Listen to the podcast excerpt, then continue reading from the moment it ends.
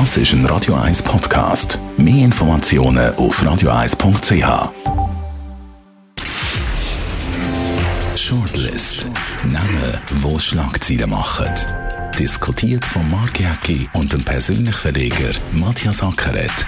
Jetzt auf Radio 1. Präsentiert von der IH Keller AG. Ihre Skoda-Partner. Jetzt mit dem neuen Skoda Karoq ihkellerag.ch. Willkommen zu der Sendung heute mit diesen Namen. Nadja Schildknecht, Erfinderin vom Zurich Film Festival, startet heute ihre letzte Mission.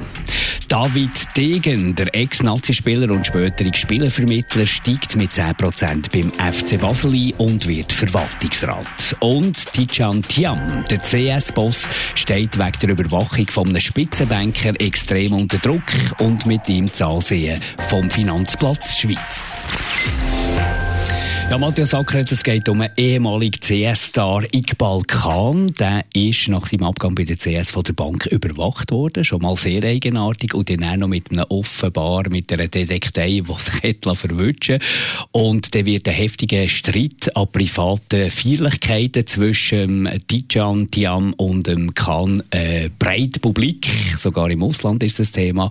Vertraut man solcher Bank noch ihr Geld oder dein Geld an? Ja, also ich schon noch. Aber, ja, gut, unsere, unsere bescheidenen, unsere, unsere bescheidenen Vermögen geht vielleicht noch. Nein, aber das hat ja mit der Bank in dem Sinne nichts zu tun. Aber, aber absolut hat das mit der Bank zu tun. Ich meine, so Überwachungen gibt es alle immer. Das Problem von der Überwachung ist, man darf es einfach nicht merken, oder? Und äh, man, jetzt, man hat natürlich da jetzt alle ein bisschen Billigversion genommen und dann noch eine, die tätowiert ist, die dann sicher noch auffällt. Äh, ja. Also es, es, ist im Moment mehr Hollywood bei den Banken, wieder höchstwahrscheinlich sogar am Zürich Filmfestival. Aber du sagst, es hat nichts mit der Bank zu tun. Also wenn man ein bisschen auf den ausländischen Finanzportal liest, zum Beispiel Bloomberg oder Financial Times oder FATS in Deutschland hat darüber berichtet und die machen sich richtig gehend lustig, vor allem wegen dieser privaten Fäden, die jetzt da in der Villa in Herliberg ist, publik geworden. Ja, Herliberg ist äh, auf, auf ist noch viel. Meine, ich meine, Herliberg ist viel, oder? Ist Blocher, ist Federer und jetzt auch noch der Fight, oder? Und im Moment ist das schon im Fokus.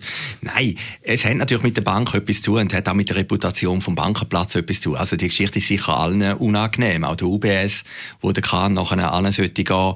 Im Kahn selber kann es unangenehm sein, weil der ist höchstwahrscheinlich auch beschädigt. Und ob der CS-Chef, der Tian, das überlebt, ist ihnen ja, fraglich. Wir, wir zeichnen die Sendung heute Morgen auf. Wenn sie ausgestrahlt wird, heute Abend um 6 Uhr, wissen wir nicht, was in der Zwischenzeit passiert ist. Wir nehmen jetzt mal an, dass es nicht ganz so schnell geht, aber äh, sein Stuhl wackelt natürlich brutal. Und der VR-Präsident Rohner ist auch massiv unter Druck. Ja, sind alle unter Druck, oder? Es hat dann auch Diskussionen gegeben, hat man am Montag sollen kommunizieren, oder? Von, der Seite vom Tiam aus ist natürlich eine schwierige Situation. Also ich glaube, der Urs Rohner macht es richtig, macht mal eine Untersuchung, aber man möchte relativ schnell Resultat haben. Wie der Skandal und, und die ganze Geschichte ist natürlich da. Jeden Tag in den Schlagzeilen, heute wieder im Blick groß.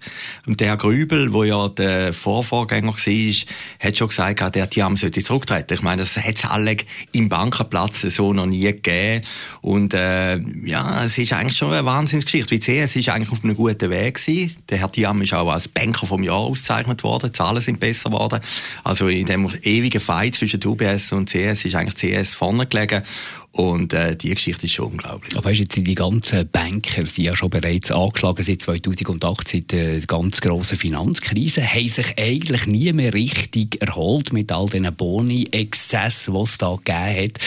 Und jetzt kommt wieder so eine Geschichte, eine unappetitliche Geschichte. Man kann sagen, das ist im privaten Rahmen passiert. Da ist, glaube ich, irgendwie um Bäume gegangen, wo die Frau äh, Tiam oder die Freundin von Dijan Tiam pflanzt hat. Und äh, Kant finde das überhaupt nicht lässig. Ich glaube, es geht so in die Richtung. Das äh, haben die ausländischen Portale so berichtet, auf Bloomberg zum Beispiel.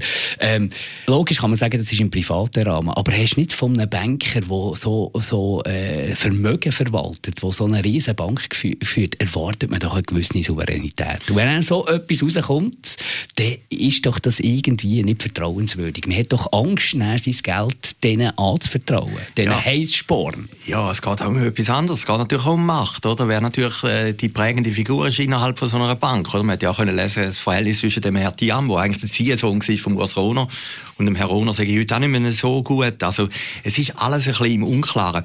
Wenn ich also auf der einen Seite journalistisch natürlich eine grandiose Geschichte, oder? Ist eine, äh, eine grosse Soap, die jetzt da abspielt.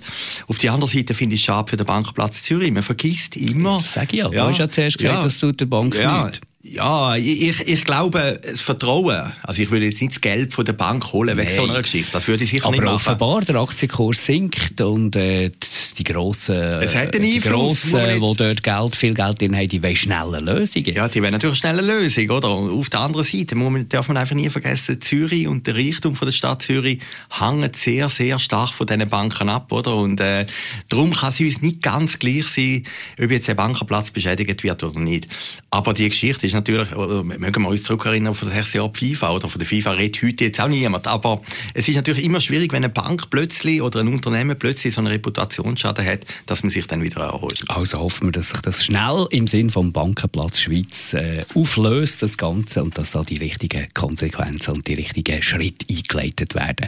Gehen wir zum David Degen. Ex-Nazi-Spieler, ich glaube, etwa 17 Spiele gemacht für die Schweizer Nationalmannschaft. Später ist er dann äh, Unternehmer geworden, unter anderem auch Spielervermittler. Und jetzt steigt er beim FC Basel ein. Ja, von einem Sportexperten in den Medien gelesen, ich glaube, von Thomas Renkli. Bis jetzt habe ich das Gefühl gehabt, der FC Basel sei auf einem guten Weg. Also die Personalien, die man irgendwie nicht so begeistern. Ja, die Degenbrüder sind natürlich auch ein Mythos im Schweizer Fußball, oder? Die haben ja gesagt, sie sagen so stark verbunden, da passt jetzt wirklich kein paar, also weniger Papier dazwischen wie der Herr Kahn und der Herr Tiam früher, oder? Und äh, wenn irgendwie der Degen 1 eine Freundin hat, dann müsst ihr erst den Degen 2 schauen, ist ja fast wie bei der Heidi Klum, ob der überhaupt genehm ist, oder? Also die sind sehr stark. Ja, ist eine überraschende... Aber gut, das geht nur um einen. Ja, es geht nur um einen. Er hat auch gesagt, äh, er sage, ich habe jetzt nichts mehr zu mit der Spielervermittlung, oder? Er sagt Investor, er sagt im Hintergrund, äh, er will ja nicht gross reinreden. Man hat ja am Anfang gesagt, habe mal sich negativ über den Koller, über den Trainer geäussert und er hat gesagt, also das stimme nicht, das hat er so nie gemacht. Vielleicht braucht der FC Basel Geld, vielleicht braucht der FC Basel Kompetenz, wir wissen es nicht. Also ich nehme an, der Herr Burgener, der Präsident, wird sich schon überlegt haben, warum dass er das hier bringt. Und am Schluss ist er der Degen ein Basler, also vielleicht auch ein bisschen die DNA Ja, aber wieder der, in den Club der, der, der Herr Burgener hat ja auch nicht immer jetzt durch richtige Entscheidungen glänzt und vor allem auch nicht durch kommunikatives Geschick.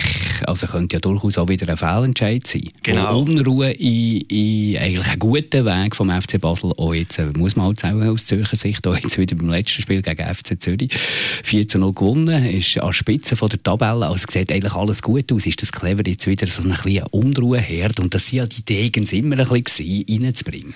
Ja, das weiss ich nicht. Also, man kann ja davon ausgehen, wird sich etwas überlegt hat, der Herr Burgener. Hat er auch Geld gebraucht. Wir wissen es nicht, Gut, oder? es ist ja Stillschweigen vereinbart Ja, worden. Es- Schätzungen gehen ich, etwa 10 Millionen aus. Ja, aber ja. völlig unsicher. Gut, aber das ist ja viel Geld, oder? Und wie gesagt, er hat das gemacht.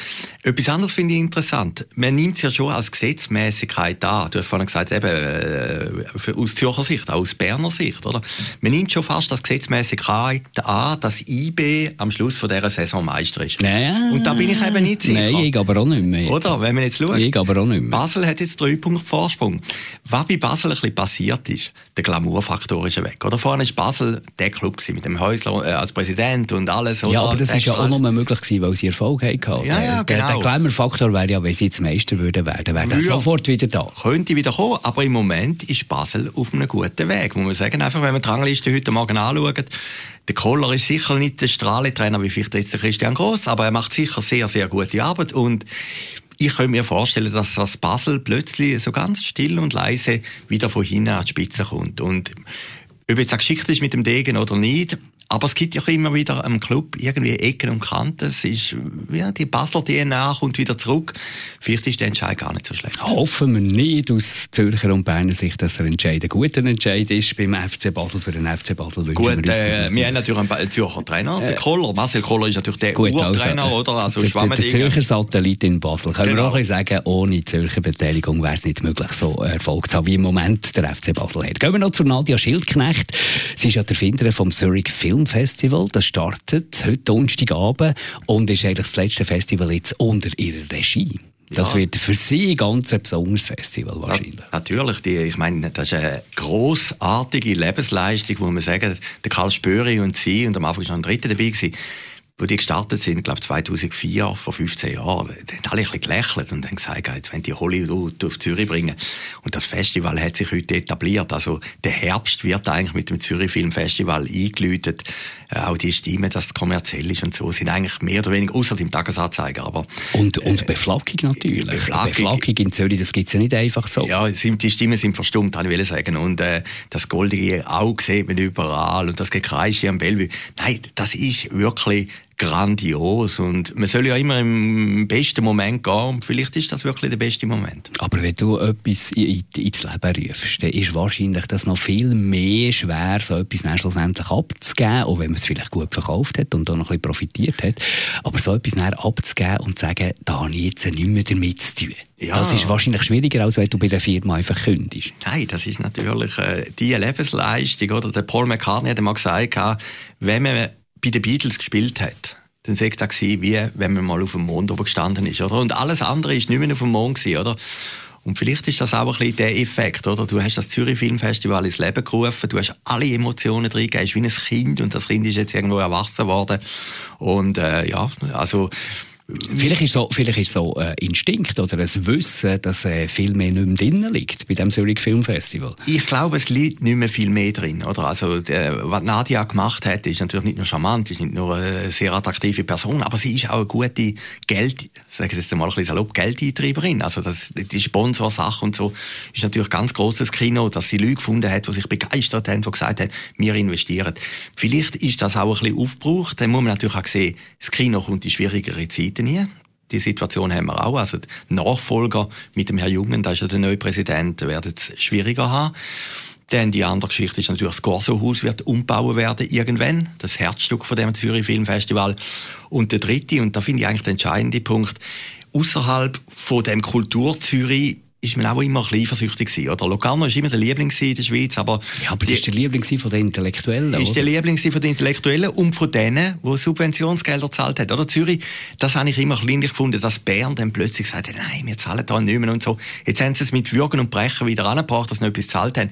Es ist gut möglich, dass plötzlich keine Gelder mehr kommen vom Staat und, und dann kannst du es nicht mehr so gross machen, wie es jetzt ist. Ist das das letzte Zurich Film Festival in dieser Form, wie wir es äh, kennt haben? Wird das äh, ein bisschen ins Strudeln kommen, jetzt, äh, unter der Fuchtel von der NZZ? Nein, das glaube ich nicht, aber es wird ein anderes Festival aber es geben. fehlt ein Gesicht. Ja, Spöri, äh, Schildknecht sind ein gutes Gesicht gewesen. und du brauchst ja immer, das wissen wir, das brauchst, du brauchst immer auch ein bisschen Gesichter, du brauchst ein bisschen Typen, du brauchst Perso Personalities, wo, wo etwas verkaufen und das fehlt jetzt. Ja, vielleicht kommt es halt einen anderen Charakter rüber, vielleicht ist dann plötzlich etwas anderes im Fokus, äh, die Art von Film oder ich weiß es nicht. Also da würde ich nicht so pessimistisch sehen. Aber es ist, es ist eine Zäsur, die jetzt passiert beim Zürich Filmfestival, oder? Und ich glaube eben, die Inszenierung über den grünen Teppich, habe ich auch immer witzig gefunden, das ist nicht ein roter Teppich, ist ein grüner, also da sind sie sogar noch Pionier gewesen. Also Nachhaltigkeitsdemonstration genau. vor der Greta Thunberg, ja, weit ja. vor der Greta 15 Jahre vor der Greta. Äh, ich meine, das ist, das ist grandios und wie Nadia vorne gestanden ist, das ist wirklich der Hollywood-Faktor und das wird sich im nächsten Jahr ändern. Aber das Leben geht ja weiter. Die Frage ist einfach, ist Zürich am Schluss eine Filmstadt? Ich glaube, Trotzdem, Zürich ist eine Filmstadt. Es ist ja alle die Stadt, die eine der höchsten Kinodichten überhaupt hat. Aber ich glaube, es ist, es, es, man muss weiterfahren. Es ist eine Entertainment-Stadt. Entertainment Capital. Ja, und äh, ich habe mal einen Vortrag gehört von der Nadia Schilknecht in Schaffhausen, wo sie ein bisschen über den Hintergrund berichtet hat von dem Filmfestival. Das habe ich schon noch beeindruckend gefunden. Wie so ein Filmfestival ist eigentlich in der globalen Konkurrenz, oder? Du hast dann wenige Wochen später ein Filmfestival in London, oder? Und dann ist die Frage, welche Stars von Amerika kommen jetzt auf Zürich und welche gehen auf London, oder? Welche Filme werden da gezeigt und welche werden in London gezeigt, oder? Das ist ja nicht nur die Inszenierung am Bellevue, es ist für Filmfreaks natürlich auch, wer ist da von den neuen Filmen, wer, welcher Schauspieler ist da, welcher Regisseur ist da, oder? Und, und das haben sie irgendwie angebracht, dass man in Hollywood plötzlich gewusst hat, und das ist vor allem die Leistung dem vom Spüri, der sehr gut vernetzt ist, dass die in Hollywood gewusst haben, jawohl, es gibt eine kleine Stadt am See und die ist wahnsinnig wichtig. Nicht die kleine Stadt am Rhein, aber die kleine Stadt am See. Danke vielmals, Matthias Ackert. Wir wünschen allen zusammen ein gutes Zurich Film Festival, das letzte unter der Regie von Nadia Schildknecht und dem Karl Spörri. Shortlist mit dem Mark Jäcki und dem Matthias Ackeret. Zum Nachlesen und Abonnieren als Podcast auf radioeis.ch.